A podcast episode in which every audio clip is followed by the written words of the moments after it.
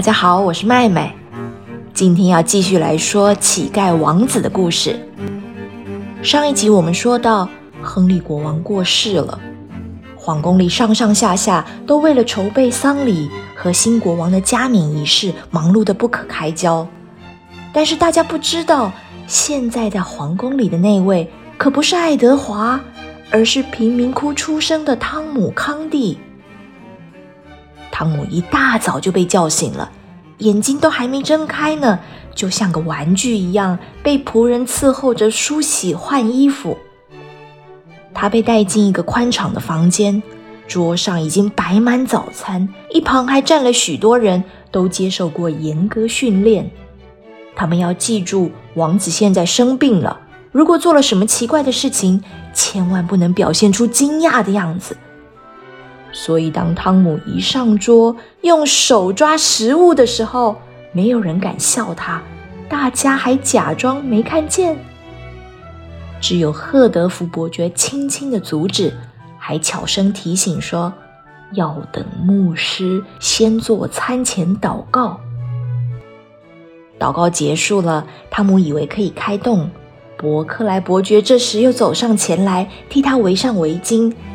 接下来还有官员负责试吃，确定食物没有毒；有专门夹菜的，专门倒饮料的，还有其他不知道负责做什么的。总之就是一大堆人站在那儿。虽然餐点很美味，但是皇家的规矩实在太多又太奇怪了。好不容易吃完早餐，汤姆想回房里安静地读那本英国皇家礼仪大全。他打定主意，要在爱德华回来之前努力扮演好王子的角色，不能惹更多麻烦。突然，外面传来吵吵闹闹的声音，引起汤姆的注意。街上有群人围着一对母女，又嚷又叫，还朝他们扔东西。汤姆问：“那群人在吵什么？”仆人不一会儿就回来报告说：“禀告陛下。”有对母女即将被判处死刑，围观的群众都很愤怒。汤姆远远瞧着他们，想起了自己的妈妈和姐姐，便脱口而出说：“请把犯人带过来吧，我想知道发生什么事。”话一说完，汤姆就后悔了，他满脸通红，心想：“我又不是真的王子，怎么可以下命令呢？”但是周围的人一点奇怪的表情也没有，似乎这是再正常不过的事了。执法官带着犯人来到汤姆面前，毕恭毕敬地说：“禀告陛下，有人举报他们是女巫，施行妖法害人，因此依照法律判处他们死刑。”汤姆问：“说一说详细的情形吧，是什么时候，在哪里施行妖法的？”禀告陛下，十二月八号当晚，很多人都看见这对母女走进一间教堂，脱下鞋袜。没多久后，就引来一场暴风雨，附近居民的房子全毁了，受害的民众高达四十多人，大家都能证明。汤姆想了一想，又问：“那么，这位太太的房子也受到影响了吗？”执法官没有听出来这个问题有多重要。他直截了当的回答：“当然了，他的房子也被暴风雨摧毁了，现在无家可归。村民们都说这是报应。”汤姆心里渐渐有了答案，他对着跪在地上可怜兮兮的妇人说：“我从来没有亲眼看过魔法，还是威力这么强大的，请你现在就在我面前施展一次吧。”只要出现暴风雨，我立刻就释放你和你的女儿。在场那些迷信的人听见汤姆的要求，吓得只想逃走。但见那个妇人扑倒在地上，苦苦哀求说：“陛下，我多希望能救救自己的孩子，但是我不会什么妖法，我真的不会呀。”汤姆说。你别担心，我保证一定放了你和你女儿，而且还要赏赐你金银珠宝。赶快召唤暴风雨来吧！妇人急得眼泪都流下来，窗外却还是大太阳，一点风也没有。于是汤姆说：“我想这个女人说的是真话。如果是我的母亲具有这样的本领，那她一定会为了救我，立刻召唤暴风雨。天下的母亲都会这么做的，你们觉得呢？大家都佩服汤姆的智慧，不停的点头。许多人还窃窃私语说：“谁说我们王子发疯啊？他的头脑可清醒着呢。”是啊，是啊，那些问题问得多聪明呢。我们有这样的王子，哦，不是这样的国王，真是我们的福气哎。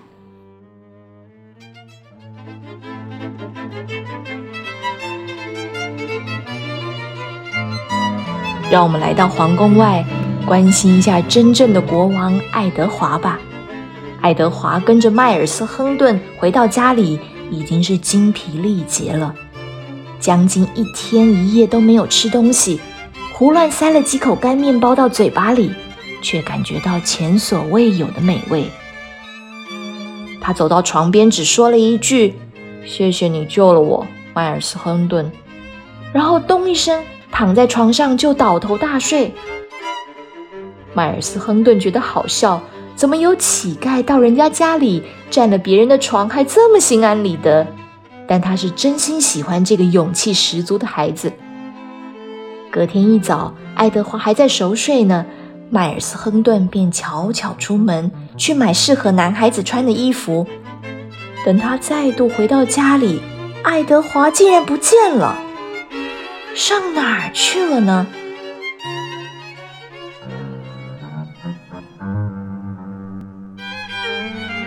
爱德华正跟着一个陌生的年轻人往郊外走，后头还远远跟着一个戴着眼罩的瘸子。爱德华不耐烦地说：“还有多远呢？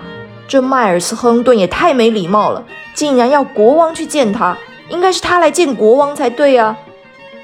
年轻人说。没办法，他被人打伤了吗？就在前面树林里。爱德华立刻关心地问：“他受伤了？你怎么不早说？快带我去看看。”穿过树林后，他们来到一个空旷的地方，除了一间快倒塌的谷仓，连个人影也没有。爱德华这才惊觉自己是受骗了。忽然，身后传来一阵大笑。原来是那个一直远远跟着的瘸子。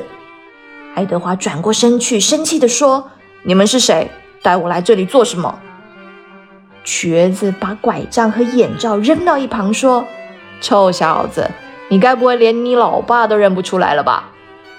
我跟你说了，我不认识你，我是国王。迈尔斯·亨顿在哪里？”约翰·康蒂说：“你就继续发疯吧，反正也没有人会听。”今天晚上有人来跟我们会合，你就安安分分在这待着。爱德华只好选了一个离这两个讨厌鬼最远的角落，坐在一堆干稻草上。他想找机会逃跑，但是约翰·康蒂和那个年轻人一直紧紧盯着他。直到晚上，爱德华终于困得不行了，渐渐进入梦乡。也不知道过了多久。爱德华被一阵尖声嬉闹给吵醒，睁眼一看，地上熊熊的柴火烧得正旺，通红的火光映照出周围一群样貌可怕、衣衫褴褛的流浪汉和歹徒。他们刚吃饱，东倒西歪地坐着躺着，把酒瓶子传过来传过去，喝个不停。其中一个人说：“哎，别说你们看不出来啊。”我以前也是个安分守己的农夫呢，我老妈就靠着帮忙照顾病人赚点小钱。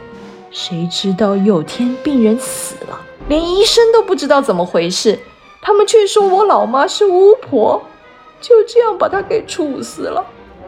来，我们为仁慈的英国法律干杯吧！感谢他，我老妈再也不用忍受英国地狱的生活了。另一个人接着说：“是喽，在英国连饿肚子也犯法。我还记得背着孩子挨家挨户讨饭吃，警察拿鞭子追打我们，最后孩子也饿死了，我还被判成奴隶。你们看看我脸上啊，要是洗干净的话，你们就可以看到这个烙印的“奴”字，奴隶的“奴”。我从主人那逃出来，要是被逮住的话，我就得上绞刑台啦！干一杯，干一杯！就在大家七嘴八舌讨论的时候，突然传来一个孩子的声音：“你们不必担心，这些严酷的法令从今天起就废除了。”大家都转过头去，发现是一个小乞丐在说话。但这个小乞丐丝毫不在意众人质疑的眼光，用一副君临天下的帝王姿态说：“我就是英国国王爱德华六世。”大家愣了几秒，然后不约而同的爆出一阵疯狂大笑，有些人笑到连腰都弯了。其中一个人叫道：“那你得改个响亮点的名字，比如说傻子国王、疯子一世。”这个新称号立刻引来一阵欢呼，大家疯狂的吼着：“傻子国王万岁！傻子国王万岁！给他戴王冠！哎，长袍，长袍在哪？权杖在这里！国王，请登上宝座！”可怜的爱德华还来不及反应，头上就被盖了一个大铁碗当做皇冠，身上披了一条破毯子，手里还被塞了一根拐杖，被抬到木箱子上，假装是他的宝座。众人围着他又笑又闹，失控地拉扯他的手脚和衣服。爱德华想呼救，却喘不过气来。就在这个危机的时刻，一阵急促的马蹄声由远而近。爱德华从缝隙中看见他的救星迈尔斯·亨顿，我在这里。骑在马上的正是迈尔斯·亨顿。